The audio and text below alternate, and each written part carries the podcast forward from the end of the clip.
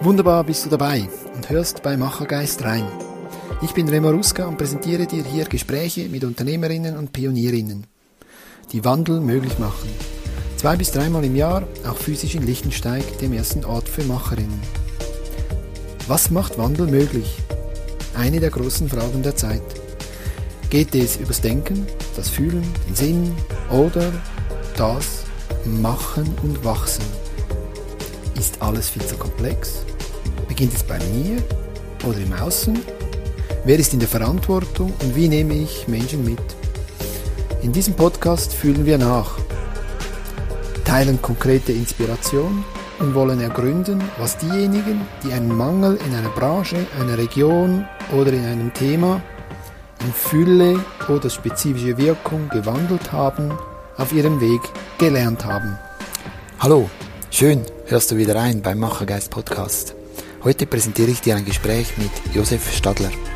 Er ist der Initiant des integralen Managements und hat in seinem Leben viele Managementsysteme beeinflusst. Im Gespräch spricht er davon, dass etwa ein Viertel aller Systeme irgendeinen Bezug haben zu ihm und in der IT-Branche sogar über 90 Prozent. Für mich ein sehr, sehr lehrreiches und breites und sehr tiefes Gespräch, das ich wahrscheinlich auch selber noch mehrfach hören werde und immer wieder neue Aspekte raushören darf. Ich hoffe, auch du ähm, nimmst verschiedene Sachen mit aus diesem Gespräch. Viel Spaß dabei. Audio ab. Ja, dann legen wir los. Ähm, ich sitze heute in Lichtenstein beim Macherzentrum mit Josef Stadler. Wunderbar hast du den Weg hierher gefunden. Ähm, ja, wir strukturieren das Gespräch wie üblich bei mir so. Ähm, zuerst die Person interessiert mich immer. Dann, wie hat das dein, dein Machen, deine, deine Vita beeinflusst und wie siehst du in die Zukunft äh, wenn es jetzt ja vor allem um das heutige Gespräch dreht sich ja, wie skalieren wir in Zukunft, ähm, heute und in Zukunft unsere Organisation. Ja, vielen Dank, dass du hier bist. Ähm, ja, wer bist du? Ja, das ist eine gute Frage, würde ich mal sagen. Es ist natürlich so, dass ich in erster Linie ein Mensch bin, der menschliches Sein und wirtschaftliches Tun miteinander verbindet. Geografisch gesehen bin ich in Niederutzwil in St. Gallen im Kloster auf die Welt gekommen. 1955, weil die katholische Hebamme von Adolf im Urlaub war. Das war der 20. Juli, also mitten in den Sommerferien. Und damals war es so, dass natürlich nur eine katholische Hebamme ein keinen Katholiken auf die Welt bringen durfte. Und das mhm. war dann im Kloster. Also eben für die Zuhörer einfach so dein Alter, dass man es einordnen kann. Das war, das sind jetzt auch ein paar Jahre her, oder? Genau. Ich werde 68. Mhm. Und bin eigentlich in Winterthur aufgewachsen, im Rosenberg. Mhm. Das ist so ein Reihen-Einfamilienhausquartier. Mhm. Da waren vier Zimmer wir waren auch vier äh, Kinder und zwei Erwachsene, irgendwie auf 60 Quadratmeter und so. Und man hat Mühe, sich das heute vorzustellen. Und ich habe ja eigentlich eine tolle Kindheit gehabt, eine gute Kindheit. Habe dann Elektrozeichner gelernt, Elektrozeichner B. Das heißt, es hat damals 17 von dieser Sorte gegeben, in der ganzen Deutschschweiz, also so in mehreren Kantonen. Mhm. Die Elektrozeichner A, die haben sich um Freileitungen gekümmert, mhm. die B so um Mittelspannung und, und vor allem Niederspannung, um, um äh, ja, Steuerungen, Heizungssteuerung. Ich habe im dritten Lehrjahr ein Schulhaus äh, die Elektroinstallation gezeichnet, habe aber auch ein Praktikum gemacht, dann auf dem Bau, tatsächlich ein halbes Jahr. Mhm. Und habe dann anschließend daran eine kaufmännische Kaderschule gemacht. Das war die ÖKRAL. Das waren anderthalb Jahre, jeweils Freitag, Samstag. also berufsbegleitend. Dazwischen habe ich äh, die RS gemacht, die Unteroffizierschule, das ist ganz äh, normal. Später habe ich äh, zwei, drei Jobs gehabt und das, was immer wieder interessiert, ist meine Zeit bei ABB. Da wurde ich tatsächlich geholt als Assistent des Geschäftsführers, bevor die ABB überhaupt entstanden ist. Das heißt, damals war es noch die alte BBC mhm. und die neue ABB äh, oder die, die ASEA, besser gesagt. Mhm. Und die haben sich zusammengeschlossen 1988. Mhm. Und da war ich dann mit dabei. Mhm. Und bin da innerhalb von sechseinhalb Jahren bin ich viermal befördert worden. Also ich habe ganz wow. verschiedene äh, Führungsfunktionen gehabt und habe da auch meinen ersten Bonus bekommen mit 34, der 100.000 Franken überschritten hat. Wow, okay. Gab es da das, dazu mal schon? Es gab's, aber ich glaube, ich bin, also in jener Zeit war ich wirklich einer der wenigen oder der Einzige, der in diesem Alter einen, einen solchen Bonus äh, erhalten hat. Das war damals leistungsabhängig. Okay, und was hat die Kultur ausgemacht? Also eben du sagst, du bist heißt da dazugekommen, oder, zu dieser neuen ABW, dass dann vier verschiedene Führungsaufgaben ausgefüllt. Oder? Was hat, was war dort so ein bisschen der, der, was, was waren die Gemeinsamkeiten in diesen vier Positionen und was hat, was hast du mitgenommen, dass du nachher eben in dem, was wir nachher besprechen, sehr wichtig war? Ja, ja ich war dann zuständig für den Einkauf, ich war dann zuständig für die Kalkulation. Wir hatten damals mit einem IT-Unternehmen auch ein Kalkulationsschema entwickelt. Mhm. Und das war einfach auch so, dass extrem wenig Leute hatten eine technische und eine kaufmännische Ausbildung. Mhm. Das muss man schon dazu sagen. Also das war, das war getrennt, auch eine, eine, das war getrennt also. Genau, genau. Also die, die Elektriker waren im Normalfall schlechte äh, Finanzchefs oder mhm. schlechte Buchhalter oder was auch immer. Mhm.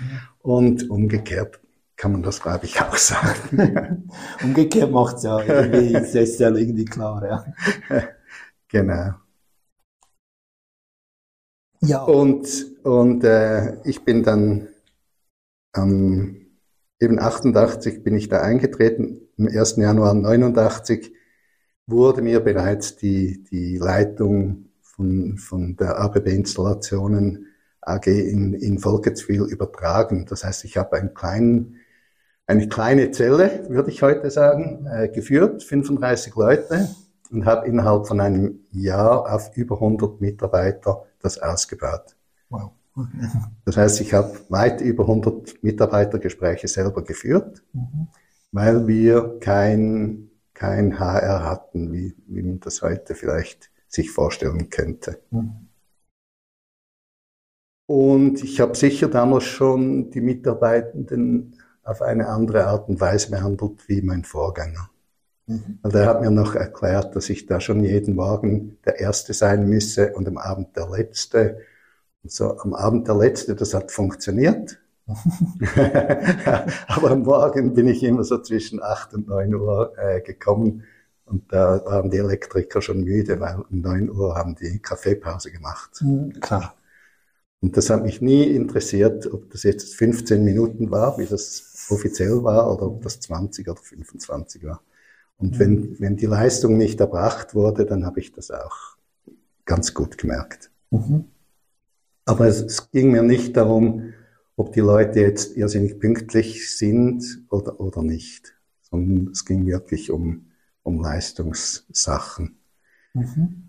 Oder auch da habe ich ein ganz praktisches Beispiel. Es gibt so, ähm, wenn man ein Einfamilienhaus hat, dann gibt es ja Leitungen, die zu einer Steckdose führen, mhm. von einer Abzweigdose zu einer Steckdose oder zu einer Schalter und so weiter.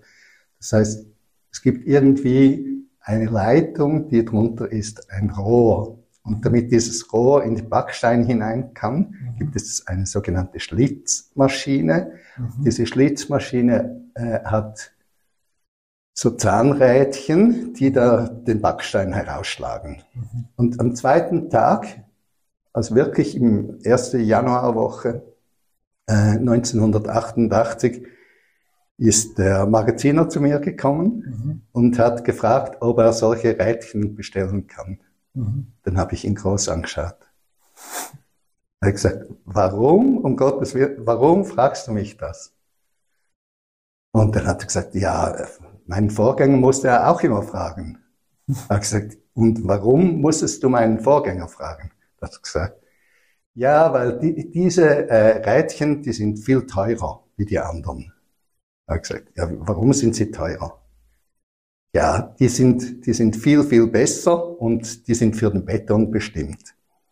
Aber er kennt viele Leute, die nehmen die auch für die Backsteine. Ganz heimlich, weil es da einfach viel schneller geht. Mhm. Dann habe ich gefragt, ja, was ist der Preisunterschied? Und, so. und das war natürlich ganz logisch. Also wenn etwas schneller geht, mhm. das war schon 1988 so, dann könnte es sich lohnen, wenn man 10 Franken mehr für etwas ausgibt, was dann vielleicht mhm. zwei, drei Tage äh, äh, in, in Benutzung ist, weil es dann irgendwo halt weniger als ein Franken ausgemacht hat pro Stunde, aber, aber die doppelte Leistung. Und, und solche Dinge habe ich sofort, ich habe dann sofort gesagt, ja, darf von den anderen darf er gar keine mehr bestellen, weil das ist mir zu langsam. also nur noch von, von den teuren. Und ja, das ist als kleines, eine kleine Geschichte. Aber wie hat das, was hat dann, also eben, was ich jetzt gehört habe, ist viele Fragen gestellt, oder? Um, ja. um die Leute dahin zu bringen, dass sie selber auf die Lösung kommen. Oder hier war ja die Lösung, ah, wir Nein, ich habe die Lösung nicht gekannt. Eben, also es war nicht ein Quälen der Leute, ja, jetzt überleg halt mal, sondern, sondern es hat mich Wunder genommen. Und diese, diese Neugier, glaube ich, macht ihm, also, also es gibt sicher ganz viele verschiedene äh, Attribute, die die gute Führung ausmachen. Eins davon ist sicher Neugier und das andere ist, dass man die Menschen gern hat und das habe ich. Und, und wenn ich die Leute heute noch treffe, dann, dann können die sich gut dran erinnern. Und nach, wie gesagt, nach dem ersten Jahr waren wir dermaßen erfolgreich, ähm, dass wir äh, zum, zum Mauerfall nach Berlin geflogen sind. Jetzt bin ich zwar wieder unsicher, ich habe 88 gesagt, glaube ich. Mhm. Ich habe im April 88, April habe ich begonnen. Das heißt, diese Geschichte von vorhin, das war 89, Januar 1989. Und im Dezember 89 hatten wir mehr als eine Million Gewinn erzielt. Wow. und dann machten wir halt einen Ausflug nach Berlin. Okay. Gemeinsam. Was, gemeinsam. Mit allen Mitarbeitenden, ja. genau. Damals schon, und das hat die ABB-Leute damals schon zu Weißblut gebracht. Wenn man sich vorstellen kann, in einem ja, Industriebetrieb, wenn man sagt, ja, wir machen einen Ausflug. Ja, genau. das kennt man weniger, oder? Ähm, und nachher hat sie im Laufe des deines Lebens, das ja sehr, sehr spannend ist, ähm, also du bist ja heute irgendwie auch, heute habe ich dich auch eingeladen, weil du so der Initiator bist von diesem integralen Management. Das sind ja zwei Wörter, oder? Ja. Integral Management und, und diese ABB-Geschichte ist ja eben, glaube vor allem für den zweiten Teil ähm, interessant, oder? Also was hast du da gelernt über Management, was eben positiv ist, aber was auch vielleicht negativ ist, oder? Dass dann, dass es eben noch etwas Neues braucht oder etwas, das man voransetzt. Ähm, in, das kommt dann später oder in deinem Leben. Aber was ist für dich, jetzt hast du über Führung gesprochen, oder? Und dann eben, mhm. weil das Ding, das du jetzt heute vertrittst, ist ja integrales ja, Management, oder? Ja, Vielleicht genau. müsste man zuerst also, über Führung und genau. Management reden. Also ich war 19, 1987 äh, war ich schon einige Jahre, habe ich so die Hälfte meiner Arbeit, also sechs Monate habe ich gearbeitet mhm. und sechs Monate war ich auf Formentera. Formentera, okay. da habe ich ein bisschen gemalt und auch philosophiert und Leben genossen. Und dann habe ich wieder sechs Monate gearbeitet und so. Genau. Und 1987 äh, äh, bin ich dann gefragt worden, ich sollte doch mir diese ISO 9001, diesen Draft mal anschauen mhm. und eine Beurteilung abgeben, einen kleinen Bericht. Mhm. Irgendwie eine Seite oder so. Das habe ich dann gemacht. Ich habe mich wirklich zwei, drei Tage damit auseinandergesetzt, diese ISO gelesen und mir überlegt, was es für Konsequenzen hätte im Dienstleistungsbereich. Mhm. Und bin zu einem total positiven Ergebnis gekommen. Das heißt, mhm. ich habe das wirklich, wirklich, wirklich sofort gesehen, dass mhm. das ein irrer Vorteil wäre, wenn man so etwas hätte.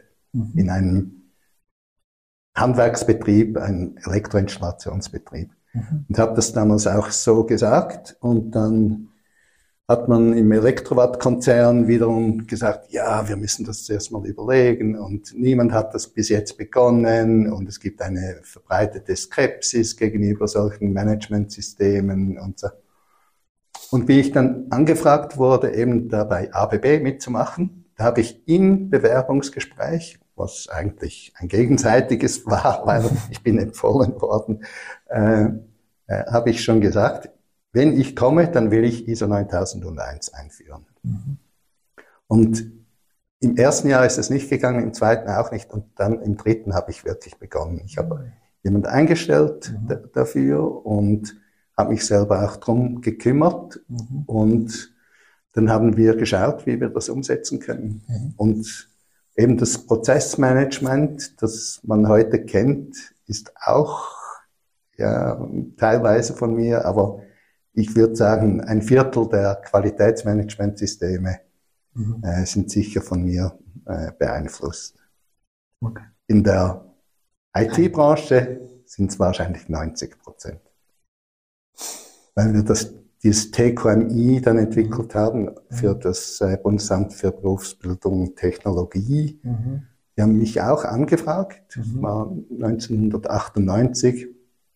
Und das gibt es immer noch muss man sich, mhm. ja, also mhm. das hat, manchmal kann man schon sagen, das ist ein guter Impuls gewesen vom BBT. Mhm. Aber ich habe damals 220.000 Franken bekommen, mhm. Um das auf die IT-Branche äh, zu adaptieren. Mhm.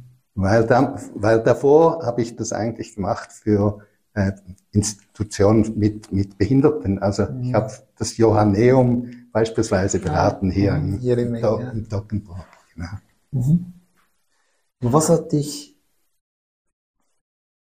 wenn du jetzt daran denkst, dass jetzt Führung und diese Managementsysteme, oder das eine ist eben der Umgang mit Menschen und das andere gibt irgendeine Organisationsstruktur. Oder? Ja. Das eine geht ohne das andere nicht und umgekehrt. Genau. Ähm, wie würdest du sagen, dass das eben diese Managementsysteme eben, war das vielleicht einer der Gründe, dass du das noch weitergedacht hast, dieses TQMI, diese ISO-Thema, eben, dass du das noch weitergedacht hast, dass es, ähm,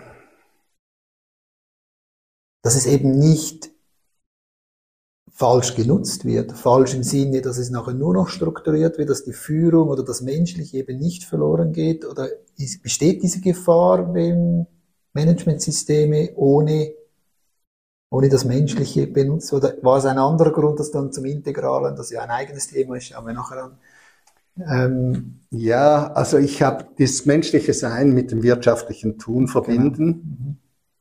ist schon etwas, das schon lange, lange, lange äh, vorhanden war. Mhm.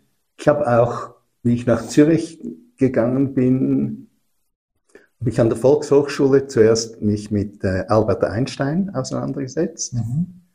mit Quantenmechanik, mit dem Doppler-Effekt und all diesen Dingen. Okay. Und, und äh, äh, ein Jahr später habe ich mich mit Spinoza und Laoze, äh, also, also das hat mich einfach, mich, mich hat wirklich so diese, diese Zeit, also Zeit als Komponente des Raumes oder, oder äh, Zeit von einer philosophischen Betrachtung her, das hat mich, das hat mich einfach immer beides interessiert, so wie mhm. das eben auch das Kaufmännische und das Technische. Mhm.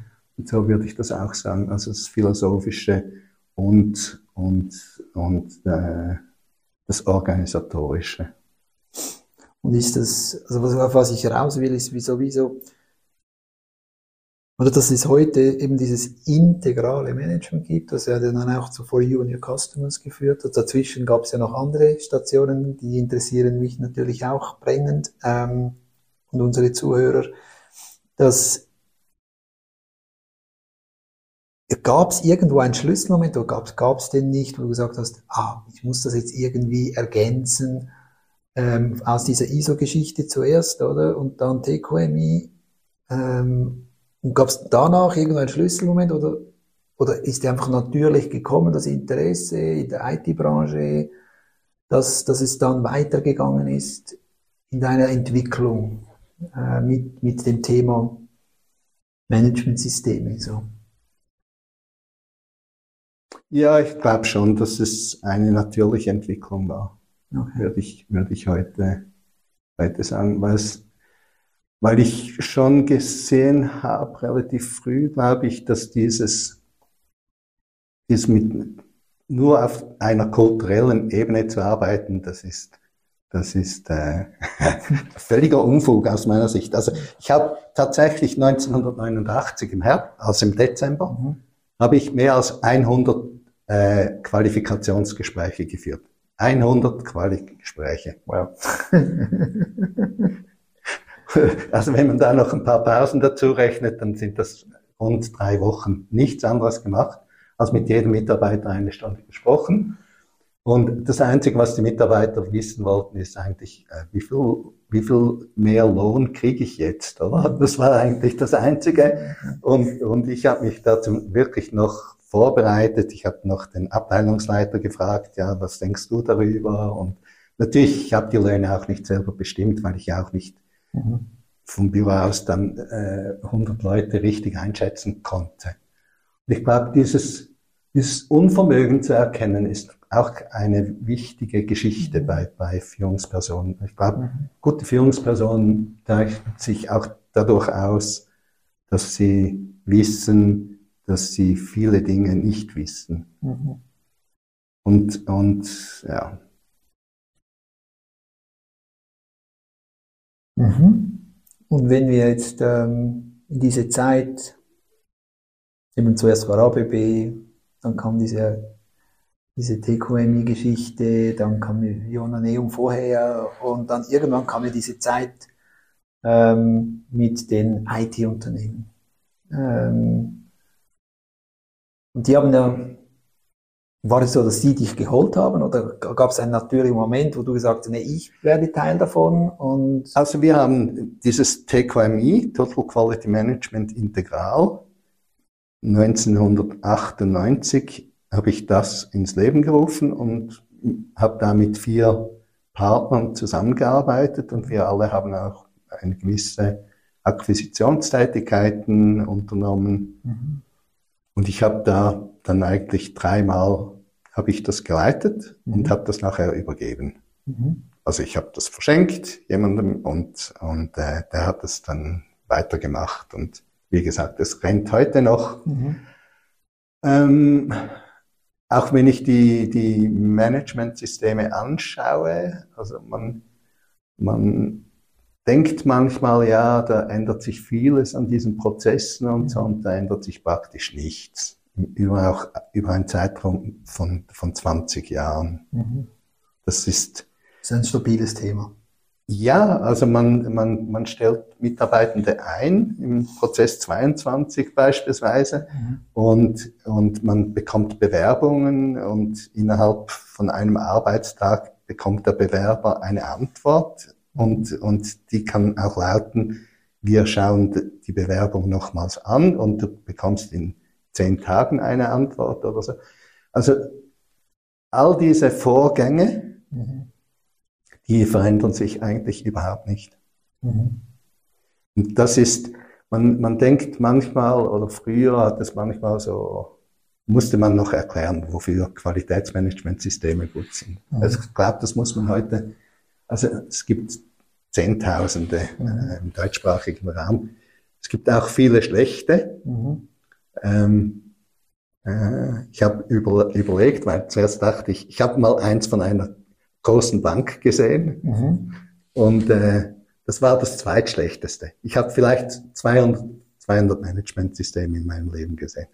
Mhm. Und das von, von dieser systemrelevanten Bank war das zweitschlechteste. Das allerschlechteste habe ich in einem Industriebetrieb in Wien gesehen. Okay. Also dann gibt es auch unterschiedliche Umsetzungen von diesen Managementsystemen, aber das lassen wir mal auf der Seite. Ich fand deine Aussage spannend, äh, wer nur auf der Kulturseite oder nur, ich weiß nicht, ob du jetzt nur gesagt hast, aber so das zu fokussierte auf der Kultur arbeiten und dann die Struktur eben irgendwie, die sagen, ja, die gehört oder die ist einfach, oder, aber die Kultur macht es dann schon sondern eben das Ganze zu verbinden. Und ich glaube, dort ist dann eben auch in der Zeit dann eben mit den, vielleicht kannst du dann aus dieser Zeit auch mit den IT-Unternehmen oder dieses Verbinden. Und du sprichst ja heute auch sehr stark, und das habe ich bei dir zuerst gehört, von der Unternehmenszivilisation. Und, ja, das und, mache ich äh, schon lange. eben, aber ich habe es bei dir zuerst gehört. Ja, und, danke. Äh, also bei mir ist es noch nicht so alt, dieses Wort. Das, ja. bei, das habe ich bei dir entdeckt. Und ähm, vielleicht können wir dann auch langsam dann ins Integrale rüber. Aber das ist für mich interessant, oder? Wie, oder? Weil Zivilisation hat ja immer Kultur und Struktur. Es sind ja immer Regeln auch, oder? Wenn, wenn ich von Zivilisation spreche. Genau. Und Mir geht es da wirklich um, um die Regeln. Das heißt, wir haben äh, auch im, im Staat beispielsweise haben wir ganz klare Regeln. Mhm. Das, äh, im zivilisatorischen Bereich. Wir haben Straßenverkehrsregeln. Mhm. Äh, ich frage immer so, wie viele Parkplätze hat es vor 100 Jahren gegeben in Lichtensteig? Mhm. Keine Ahnung, aber ich müsste nachschauen. Ich, ich habe eine Ahnung. Okay. Null. Okay, ja gut, ja. Weil, weil es keinen Bedarf gab, das zu regeln. Mhm. Und, und das ist... Das ist eine wichtige Aussage, ja. Ja, weil, weil je kleiner eine Organisationseinheit ist, mhm. desto weniger Regelung brauche ich. Mhm. Je näher ich einander bin, also das mhm. heißt, wenn ich einander vertraue, wenn ich, und das habe ich auch mal definiert, äh, dass die Vorgesetzten die Namen der Kinder ihrer Kollegen kennen müssen. Hey, spannend. ja, ist ein guter Punkt. Ja. Also, mhm. ähm, also dieser, diese, äh, dieser persönliche, das, das soziale Zusammenhalt mhm. ist wie eine, eine Voraussetzung. Und, und die Anzahl Regeln ergeben sich durch das Bedürfnis, Dinge zu, zu regeln. Oder wenn immer wieder irgendwo halt ein Unfall passiert im Straßenverkehr, dann gibt es vielleicht irgendwann eine, eine Tafel dort ohne Vortritt oder es mhm. gibt sogar eine Stoppstraße, um die Sicherheit zu erhöhen. Mhm. Jetzt derjenige, der, der dann wirklich anhalten muss plötzlich, oder weil da eine Stoppstraße ist, der findet das natürlich übel. Mhm. Weil es ist ja fast nie etwas passiert, mhm. wirklich. Mhm. Fast nie. Und, und äh, jetzt muss er jeden Morgen anhalten. Oder? Mhm. Aber was man nicht vergessen darf, ist, die anderen haben dann freie Fahrt. Das heißt, sie müssen auch nicht mehr schauen. Das mhm. heißt, üblicherweise ist es ein effizient Gewinn für, die, für, die, für, die, für die Gesamtheit. Mhm. Aber vielleicht ein Nachteil für einzelne Individuen oder immer verbunden mit, dem, mit einem Nachteil für einzelne Individuen. Mhm. So ist es mit allen Regeln. Und, mhm. und wenn, man wenn man so auf die Reifestufen schaut, mhm. dann fällt einem natürlich auf, je reifer jemand ist, Anführungszeichen, kann man sagen, desto weniger Regeln mag er. Mhm. Ganz, ganz oft. Das heißt, äh, oder, oder man lehnt sogar, also in der Adoleszenz, wenn die Eltern sagen, du musst um 10 Uhr zu Hause sein, wenn, wenn, dann wird man alles Mögliche sein, vielleicht sogar um 9 Uhr, aber um 10 Uhr wahrscheinlich nicht zu Hause. Und äh, genau. Ich wollte gerade sagen, eben die Regeln, also wenn man Kinder hat, ja, nach drei, also das ist einfach, ja, das gehört dazu. Oder das fängt bei einer einer Familie als Zivilisationskonstrukt, oder?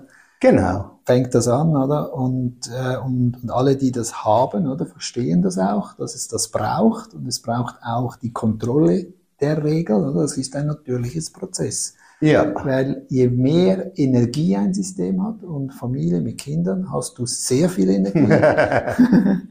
ähm, das heißt, du brauchst Regeln, weil sonst kommst du der Energie gar nicht nach, oder? Also im, im Alltag. Ja. Und ich glaube, ist das auch der Grund, wieso eben Kultur eben immer auch ein Strukturelement braucht? Dass, dass die Sache, dass das einfach, also, es gehört einfach zusammen. Es wird nicht gesehen, oftmals. Mhm. Genau. Mhm. Aber es, es gibt halt Moos im Wald und mhm. es gibt hohe Bäume und kleine Bäume und ab und zu vielleicht sogar ein Apfelbaum, aber mhm. ja. Und was hat dich, weil Sie sagen, jetzt zu dem, was ja For You and Your Customers ist und das, was jetzt ganz am Anfang von deiner Reise, nicht ganz am Anfang, aber so das ABB und Elektrowatt, das sind ja ganz andere Gebilde. Ähm, vielleicht beginnen wir damit, ja, wie ist es zu dieser Gründung von For Your Customers gekommen? Mhm. Ähm, und wieso ist dieses Gebilde eben jetzt auch zum Beispiel von Corporate Rebels und anderen, die von außen drauf schauen, als sehr schlank, ähm, was Struktur betrifft oder anders, anders schlank, eben schlank, vielleicht ist das das falsche Wort, korrigiere mich gerne. Aber eben vielleicht zuerst, wie ist es zu For You New Customs gekommen und, ähm, und, in, ja. und das Wichtige, was beschreibt diese Firma und was ist anders an dieser? Ja, das äh, ist spannend für mich, weil du davon ausgehst automatisch, dass ABB Installation AG ganz anders funktioniert hat als and Your Customers. Ja, genau. Aber es ist nur deine Annahme. Ich, ich erzähle seit 30 Jahren etwa das Gleiche. Okay, das ist spannend, oder? Und, und ich habe vor 30 Jahren schon wirklich einfach auch finanziell einen weit überdurchschnittlichen Erfolg gehabt. Mhm. Aber auch was die Mitarbeiterzufriedenheit anbelangt. Mhm. Als ich gegangen bin 1994, äh, waren 147 Leute bei ABB-Installationen in Volketswil angestellt. 147. Mhm. Ein Jahr später waren es 28. Wow, okay. Und es hat etwa vier neue Firmen gegeben. Und ich habe ja dann 97 die Melcom gegründet mit. Mhm. Genau. Und, äh, oder mitgegründet, muss man sagen. Die die Unterschiede sind nicht groß. Mhm. Echt. Die, also ich habe damals auch praktisch niemanden im Stab gehabt, mhm. obwohl ich, wie gesagt, von einer Stabsfunktion eigentlich gekommen bin, als Assistent mhm. des Geschäftsführers. Wir haben natürlich immer noch irgendjemand gehabt, der den Einkauf geleitet hat und der also Verkaufskalkulation gemacht hat. Aber wir hatten nie jemanden im, im Personalmanagement. Mhm. Mit 800 unterstellten Mitarbeitenden bei ABB kein HR. Niemand hatte da irgendeine Personalverantwortung, sondern die Verantwortung für das Einstellen, Kündigen, für, für Lohnerhöhung und so weiter, das war immer der Vorgesetzte. Ich habe das immer in der Linie gehabt. Und, und jetzt bei For You Your Customers war es auch so, natürlich. Also für mich ist Personalmanagement ein Prozess.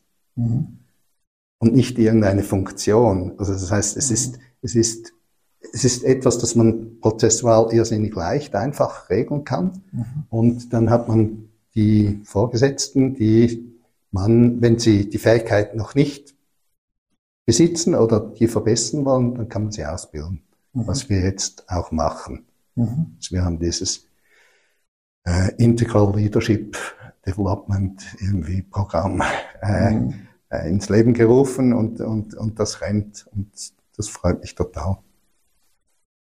Wenn wir jetzt von Junior Custom einfach für die Zuhörer, oder? Ja. Ich, ich kenne es ein bisschen, oder? Ja. Ähm, und auch das Gespräch mit dir, aber auch mit Jonathan. Willst du jetzt zusammenfasst, wie beschreibst du, was diese Firma macht und was sie eben anders macht zu dem, was wir oder dass sie sie in zehn Jahren von null bis, wie viel Zeit heute? 237. 237 Mitarbeiter, oder? Also nach fünf Jahren 167. Aber Eben, also, also diese Skalierungskraft, oder? Mhm. Wie, was war, was ist der Schlüssel und was macht eben diese Firma auch aus?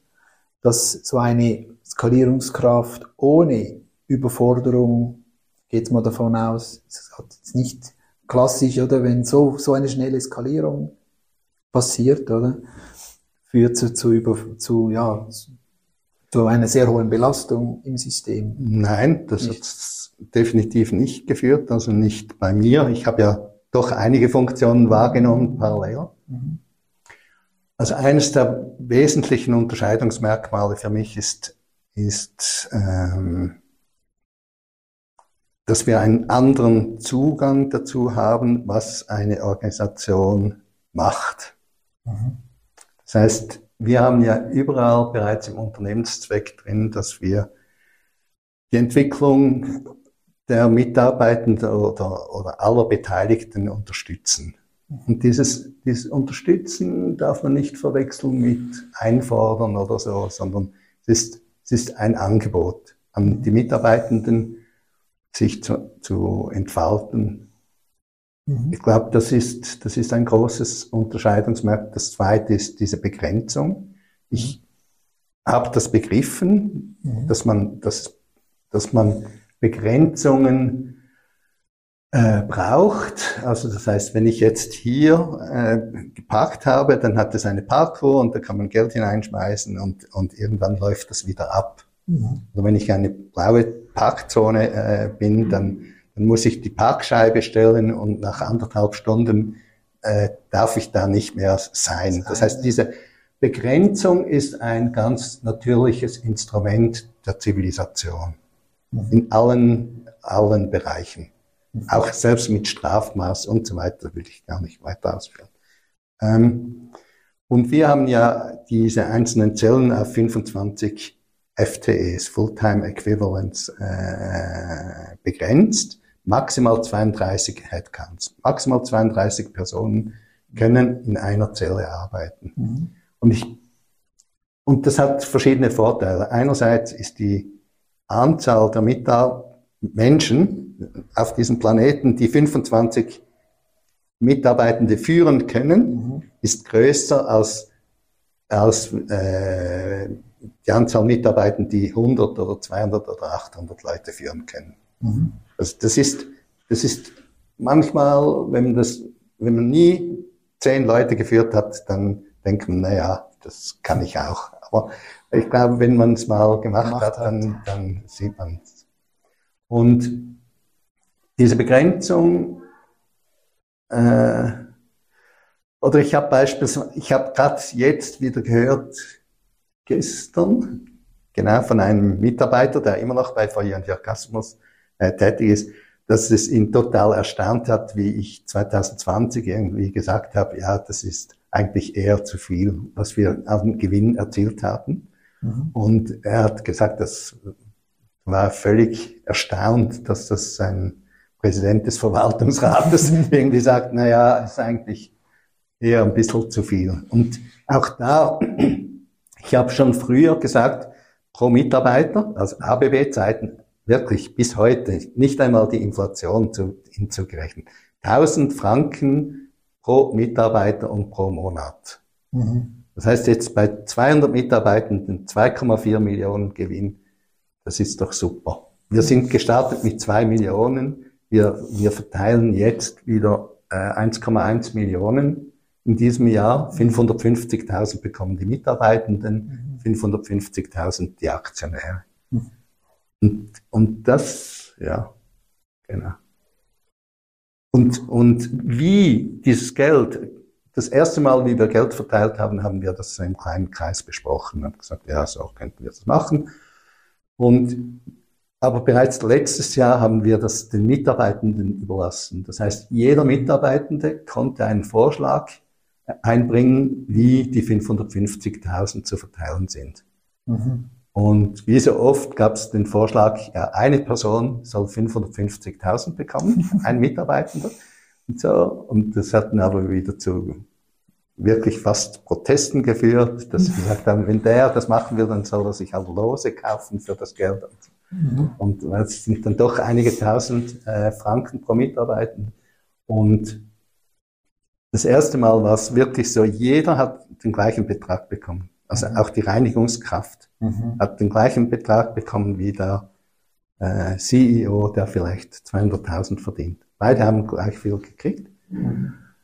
Auch unabhängig davon, wie viele Stunden jemand gearbeitet mhm. hat. Und jetzt das letzte Mal hat man das, äh, wollten die Mitarbeitenden, haben das auch wieder abgestimmt. Das heißt, jeder, jeder Mensch, äh, der bei For You and Your Customers arbeitet, hat dann eine Stimme.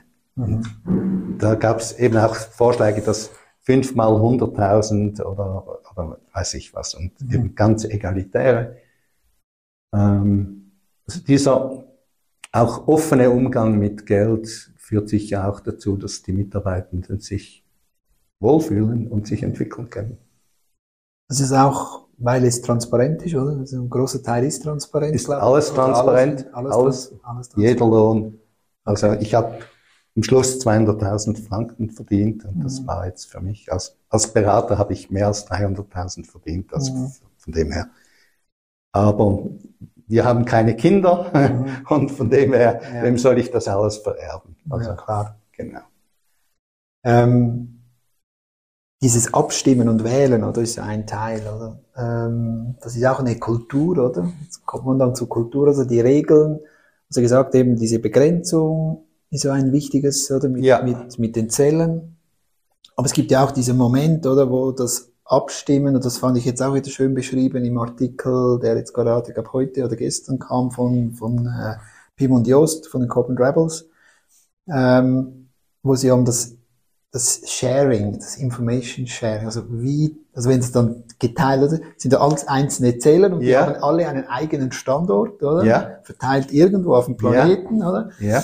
Und, und es gab ja und ja, wie, und wie teilt sich das dann die Information, oder? Aber das war nie eine Kunst, ehrlich gesagt. Eben, aber, also das ist für mich so selbstverständlich. Also ja, ich war einmal in meinem Leben in Australien zusammen mit dem Jonathan und dann haben wir diese, diese Firma da unten gegründet und, und in Amsterdam war ich auch, ich meine, ich war nicht einmal jedes Jahr äh, bin ich da vor Ort gewesen bei den einzelnen Standorten. Mhm. Weniger als einmal, schon mhm. damals. Also äh, ich habe da keinen, ich kann ja auch, also ich kann einfach auch nicht programmieren. ich, ich verstehe nichts von der Sache. Ich verstehe inhaltlich nichts davon. Mhm. Und was soll ich die Leute vom Arbeiten abhalten? Also das macht keinen Sinn, oder? Nein. Ähm, aber was ist die ähm, diese was mich sehr überrascht hat, nein, nicht überrascht, aber das, das eigentlich hat es mich bestätigt. Aber ich habe es doch, als ich es gelesen habe, dachte ich, ah, spannend. Ach, das ist irgendwie so ein Musterbruch, wenn man so will, oder? Dass eben alles Gute verbreitet sich schon. Also genau, das oder, ist wirklich oder, eine Grundhaltung das, von mir. Oder? Und das fand ja. ich dann. Vielleicht kannst du mir dazu noch etwas. Wie ist das? Ist das einfach diese Grundhaltung einfach in dir da, dass du sagst, ich muss ja nichts vernetzen oder irgendwie nichts zusammenbringen oder irgendwo ein Dach drüber stülpen oder eben kein Headquarter, oder? Und Company ja. kein Headquarter, oder? Ähm, weil eben auch keine so Funktionen wie HR und so gibt's nicht. Dann macht es eh sowieso einfacher, kein, Head, kein, genau. kein Hauptsitz zu haben. Ähm, aber eben diese, diese innere Haltung, oder wie seid, ist das etwas, das ihr alle drei, die das gegründet habt, ganz am Anfang gesagt habt, oder, oder ist das auch mit der Zeit entstanden, diese Erkenntnis? Also ich ich kannte ja Stefan Müller äh, äh, schon sechs Jahre vorher und, und Jonathan Müller äh, fünf Jahre vorher. Mhm. Die haben mich erlebt. Ich, mhm. ich habe da viele Monate, also mehrere hundert Tage für, für die beiden gearbeitet. Und von mhm. dem her wussten die schon, auf was sie sich einlassen. Mhm. Und, und der Jonathan ist ja auf mich zugekommen und hat gesagt, äh, anstatt dass du es da äh, irgendwo Wanderprediger spielst, könntest du doch das mal als ein, äh, ein, ein äh, Unternehmen selber wieder, wieder leiten und, und, und das nochmal so äh, gestalten. Und dann habe ich gefunden, ja, das mache ich. Das habe ich gemacht und jetzt bin ich pensioniert und jetzt habe ich Zeit, Zeit für solche Talks und, und so ein bisschen genau in den äh, ja, bisschen, ja.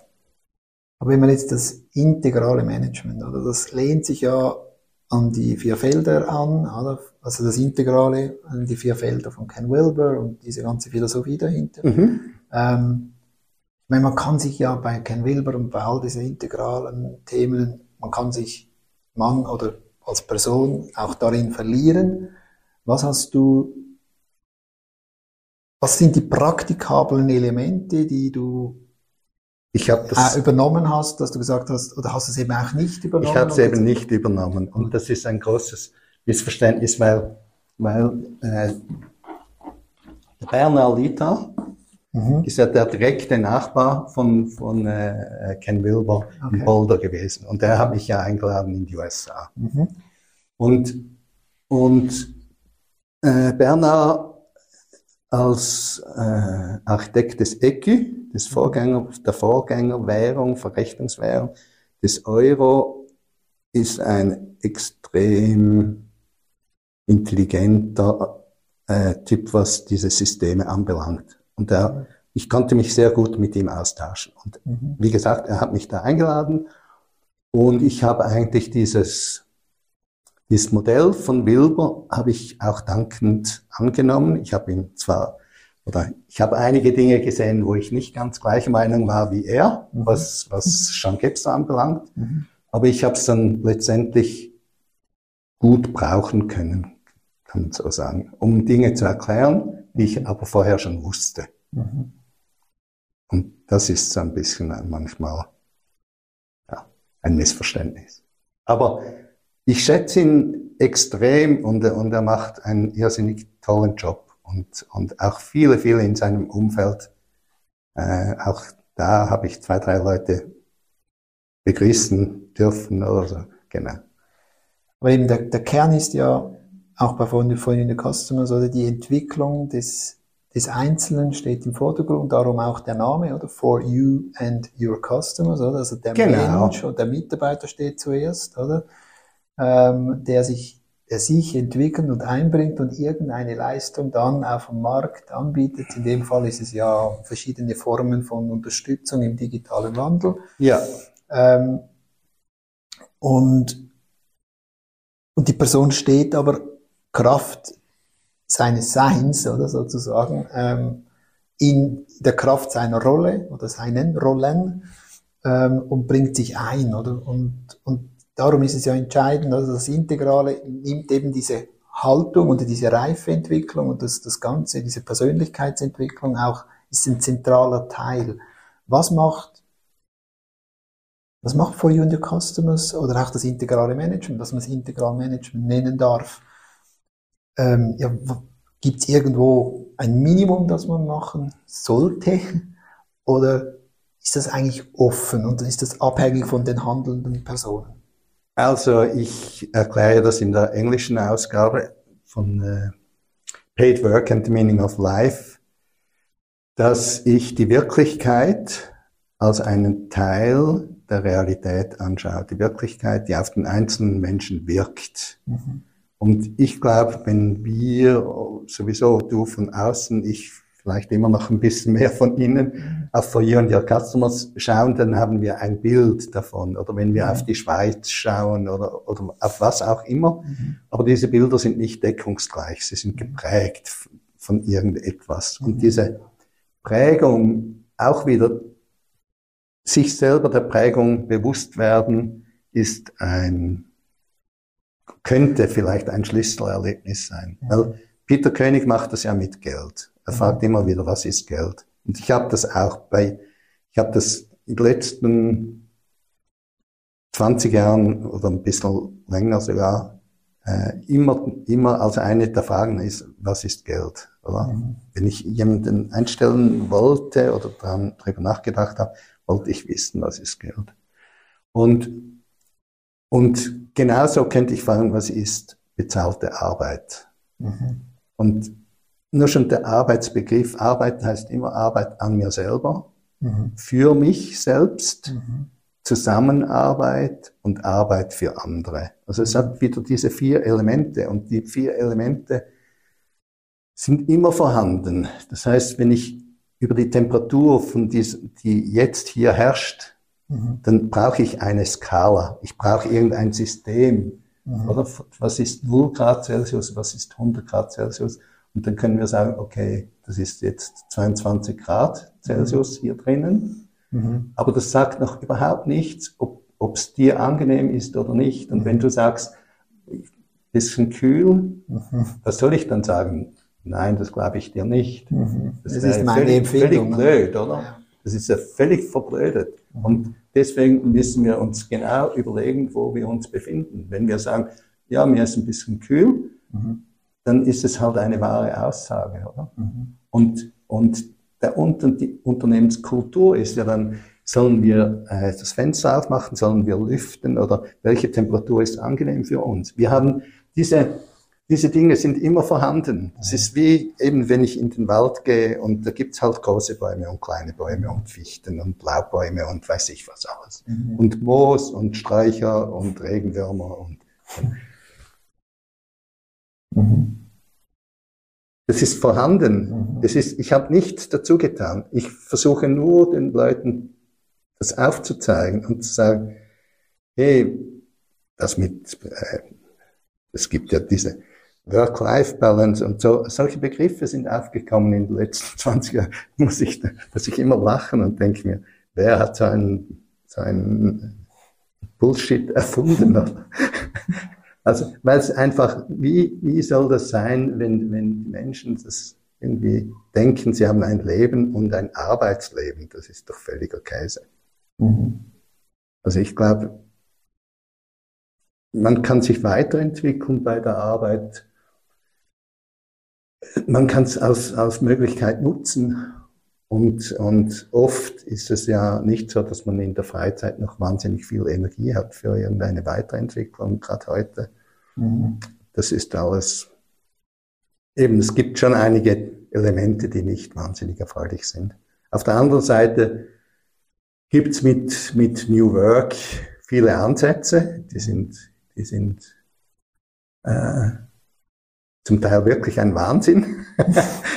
also das unterstütze ich dann überhaupt nicht, aber, aber es ist trotzdem, es ist ein, man, man macht jetzt irgendwelche Gehversuche, man, man geht auf alle Fälle weg von traditionellen.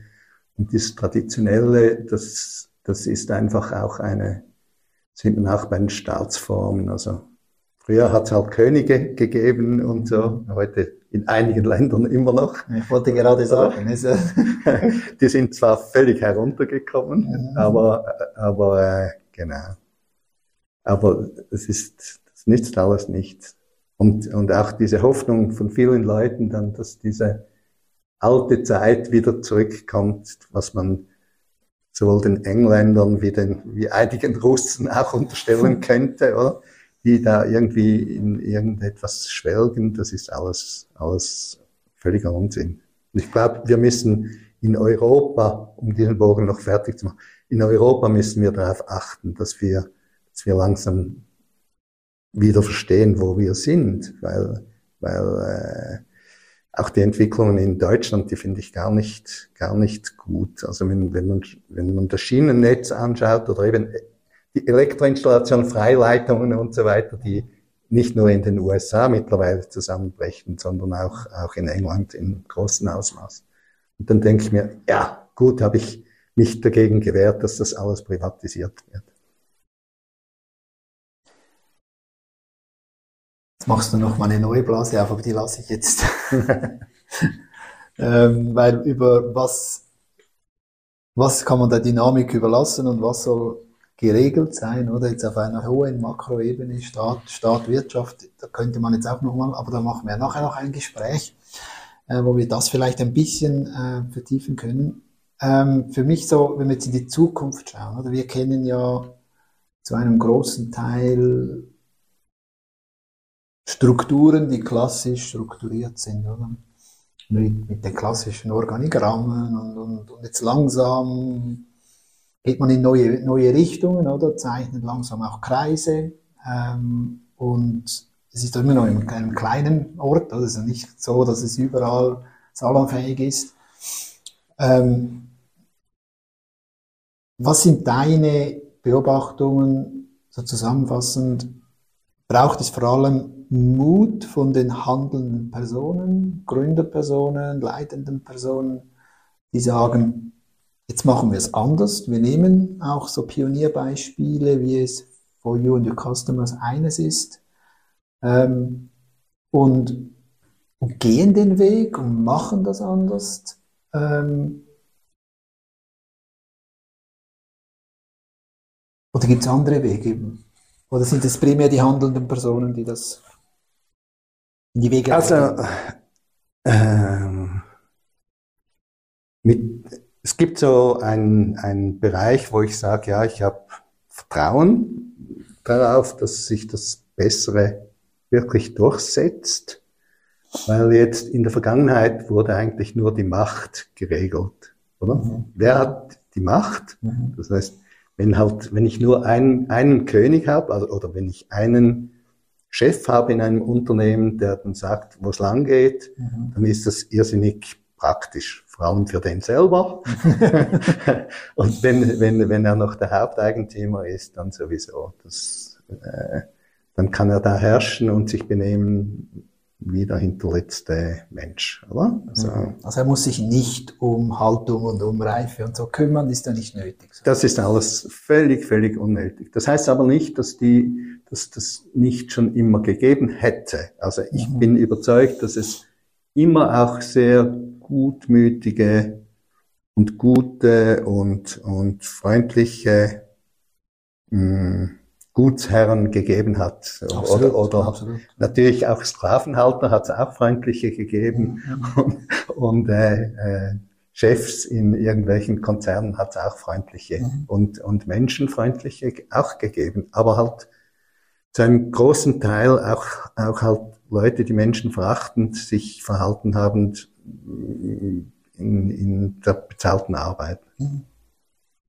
Und, und von dem her glaube ich schon, dass wir, wie gesagt, wir in einem Demokratisierungsprozess drinnen stecken, dass die jungen Mitarbeiter, da habe ich immer irrsinnig Freude. Also äh, wir haben in, in Wien drei äh, sogenannte duale Studenten, die haben bei uns gearbeitet und gleichzeitig ihren Bachelor gemacht. Mhm. Und äh, Ich habe vor, ich glaube, letztes Jahr im Herbst habe ich mal wieder mit jemandem geredet und der hat gesagt, sie wird nie, nie, nie wird sie for you and your customers verlassen.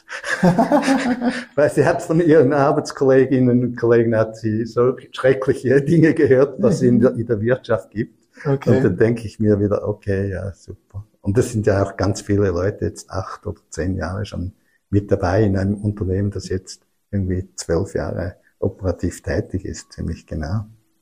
Also von dem her bin ich optimistisch.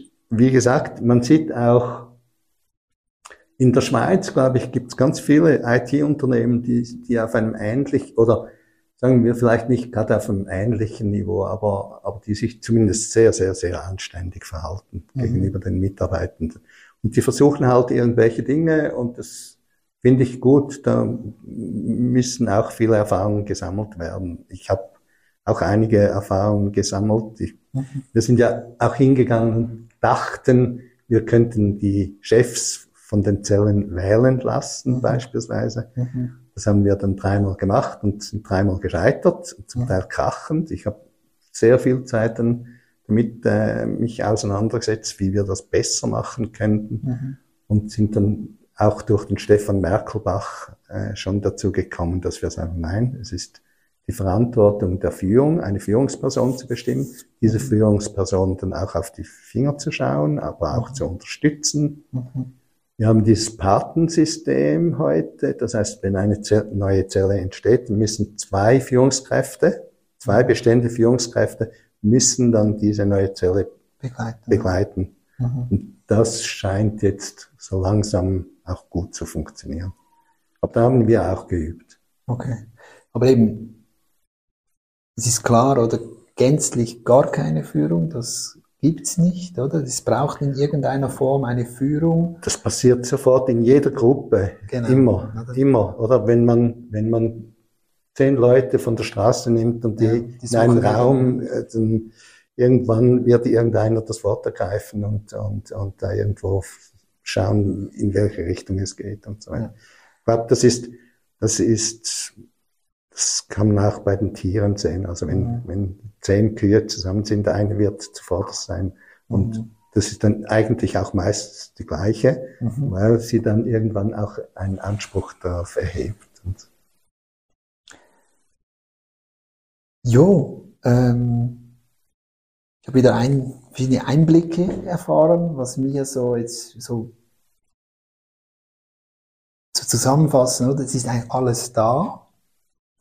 Die Kunst ist es zu nutzen, es einzusetzen und, und dann auch danach, danach handeln, oder? Ich glaube, das ist äh, wahrscheinlich der wichtigste Punkt, oder? Genau. Wirklich zu sagen, hey, ich handle auch danach und ich setze mich, ich stelle mich den genau. Reaktionen. Über oder? die Kunst haben wir noch nicht gesprochen. Genau, eben. Das würde ich jetzt sagen, das fällt mir noch ein, oder? Weil das ist, weil du hast mir ja auch etwas mitgebracht, oder? Jetzt habe ich es, ihr habt es. Ähm, und das ähm, schauen wir sehr gerne, das schaue ich mir sehr gerne an. Genau. Und, alle Mitarbeitenden ja. bekommen jedes Jahr ein Originalkunstwerk. Wow. Und auch äh, die, die Kunden, mit denen wir verbunden sind und so zwei, drei andere Menschen auch noch. Aber es ist natürlich mittlerweile mit 237, äh, äh, genau, äh, 237 Mitarbeitenden ist das natürlich schon eine, eine Geschichte. Und das Werk ist von Franz Türtscher, das mhm. du jetzt hier in, in, den Händen hast. Das ist ein lieber Freund von meiner Frau und von mir aus dem Vorarlberg der aber auch vorwiegend in Wien lebt. Mhm. Genau. Und das ist jetzt für mich die Frage, wieso Kunst oder? Ähm, als ein Element, weil es ist ja auch, es hat nicht alle Menschen, das habe ich auch mit meiner Partnerin diskutiert, oder nicht alle haben, also ich sag mal so, ich sage andersrum, auf, ich versuche es andersrum. Ja. Ähm, es, ich sag mal zur Musik, oder? Hast du mit dem Herz relativ schnell einen, also gefällt dir, es gefällt dir nicht, so. Und, und ich habe immer wieder, ich habe auch mal in einer Agentur gearbeitet, da waren das, das Inhaberpaar, hatten einen Bezug zum Fotomuseum. Ja. Äh, in Winterthur. Cool. Und, ähm, Schätze ich sehr. Ja, und sie hat, äh, sie ist, äh, sie hat dann auch immer wieder Aufführungen gemacht und das gezeigt und so. Und sie ist Kulturhistorikerin. Von Haus aus. Ja, äh, cool. Äh, also die Partnerin vom, vom Inhaber. Ja. Und meine Partnerin hab, ist, oder meine Frau ist ja Künstlerin. Eben, genau. Oder? Und ja. du hast ja selber auch Erfahrung, wie du gesagt hast. Genau. Ähm, und, und ich habe erst so über den Kontakt zu ihr so einen Ansatz von Bezug zur Kunst so gefunden, weil ich brauche, ich habe einfach gemerkt, wenn ich die Übersetzung bekomme, also was führte zum Objekt? Oder ich kann mir jetzt, ich habe für mich meine eigene subjektive Wahrnehmung davon. Ja. Aber was ich immer wieder spannend fand, fand ist die Geschichte. Äh, was hat den Künstler dazu gebracht, das so zu machen? Oder? Das hat mir nochmal eine andere Welt dann, einen anderen Raum geöffnet. Mhm. Ähm, und da ist vielleicht die Frage auch, lässt ihr das komplett offen oder wenn ihr jetzt mit Kunst arbeitet in den einzelnen Standorten bei von Jürgen Customers? Also in oder, oder, oder ist diese Übersetzung, diese, dieser Kontakt auch mit den Schöpfern der Kunst, ähm, wird der unterstützt, gefordert oder braucht es den eben ja, auch nicht? Oder? Also es sind, es sind ja ähm, zwei, drei Dinge, die mir sofort in den Kopf kommen. Also einerseits etwa die Hälfte aller Mitarbeitenden hat bis jetzt Kunst gekauft. Und wie in, in Wien und, und wie das erste Mal jemand wirklich ein größeres Werk, das hat mehr als ein Monatslohn gekostet von dieser Person. Wow. Und dann habe ich gedacht, ja, und, und ganz viele haben zum ersten Mal in ihrem Leben Geld ausgegeben, mhm. weil sie in einen Bezug gekommen sind, mhm. weil diese Ausstellungen ja doch acht, neun Monate dauern. Mhm. Und so dieses subjektive Empfinden, dem kann man sich nicht entziehen. Mhm. Und das Objektive, also wenn du hier das anschaust, dann hast du vier Farben mhm. und du hast weiß und du hast schwarz, das ist objektiv, oder? Mhm. Das heißt, du hast eine objektive Aussage, es ist 15 mal 15 Zentimeter groß, das ist alles, es gibt irgendwo einen Urmeter also es gibt einen Maßstab in, mhm. in, in äh, oder hat es zumindest in, in Paris. Das ist alles nicht lange her. Das mhm. sind das französische Revolution, oder? Und dass wir überhaupt auf diesem Planeten uns mal geeinigt haben, so wenigstens so die Hälfte der Menschheit, was ein Meter ist. Mhm. Die anderen denken immer noch in Meilen und weiß ich was. Mhm. Ähm, das ist alles gut, oder? Aber wir objektivieren diese Dinge und, und, und für mich ist das Zivis, für mich ist das Zivilisation. Für mich das Menschsein zeichnet sich eigentlich durch die Zivilisation aus, weil Laute machen, das können auch die Affen und die Kühe. Oder? Und die gehen auch in einer Reihenfolge und, und weiß ich was. Alles gut. Oder? Ich glaube, es ist wirklich ein, ein, ein menschliches, eine menschliche Fähigkeit oder ein, Mensch, ein Zeichen fürs Menschsein ist die Zivilisation. Mhm.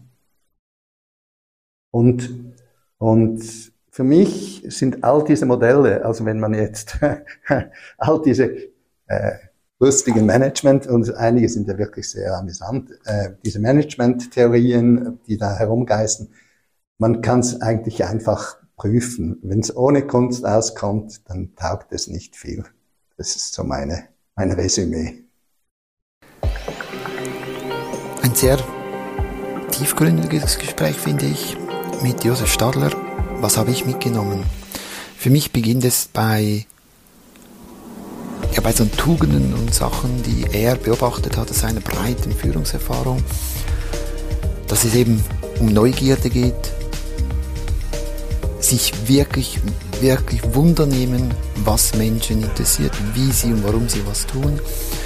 Menschen gern haben, das hört man immer wieder, und das eigene Unvermögen auch erkennen können, das Nichtwissen erkennen können die Beziehungsqualität auch gestalten zu können, dass es dafür auch Vorgaben braucht, gemeinsame Vorgaben,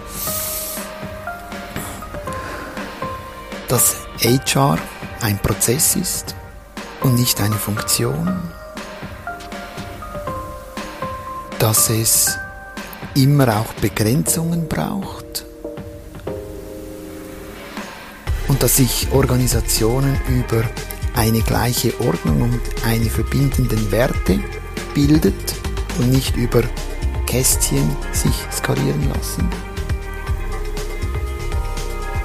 Ich fand darüber hinaus sehr, sehr spannend, dass er eben seit 30 Jahren eigentlich immer plus minus das Gleiche erzählt, dass das, was er bei ABB Installationen AG und das, was for Junior Customers ist, eigentlich im, im Kern nicht so groß ein Unterschied ist, dass es eben nur meine Annahme war.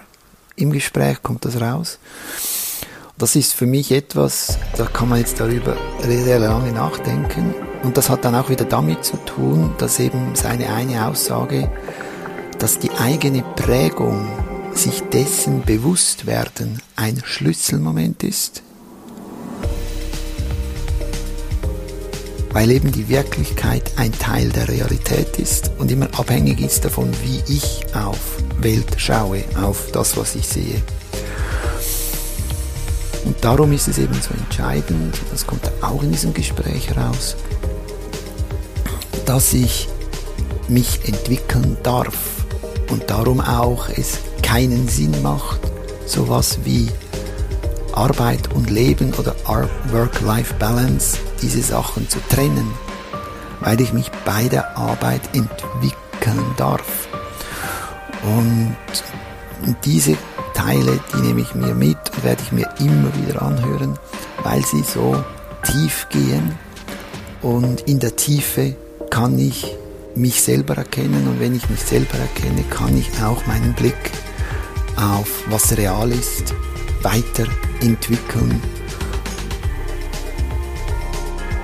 Es lässt sich nicht über Kästchen skalieren, sondern es sind unter anderem vier ähm, Aspekte, die im Vordergrund stehen. Die Qualität einer Unterstützung, nicht nur die Wertschätzung, sondern die Unterstützung, dass sich Menschen in der Arbeit entwickeln können und dürfen. Ein Punkt. Der zweite Punkt, die Begrenzung als Größe im Managementsystem einzubinden. Es geht darum, Begrenzung und Regeln zu etablieren. Es geht darum, die Beteiligung konstruktiv einzusetzen, das auch zu öffnen. Da hat er auch eine Geschichte erzählt mit, wie Gewinn verteilt wird bei For Junior Customers. Und daraus auch abgeleitet die Transparenz. Dass alles transparent ist, jeder Lohn, jede Zahl, alles ist transparent. Und das gibt dann auch eine logische Grundlage, dass eben der Wettbewerb oder das ich verheimliche irgendwas, ähm, das wird ausgeschaltet, weil es ist ja transparent, es kann gearbeitet werden, man kann die Menschen an ihrer Entfaltung, intrinsischer Motivation, stoppt man sie nicht.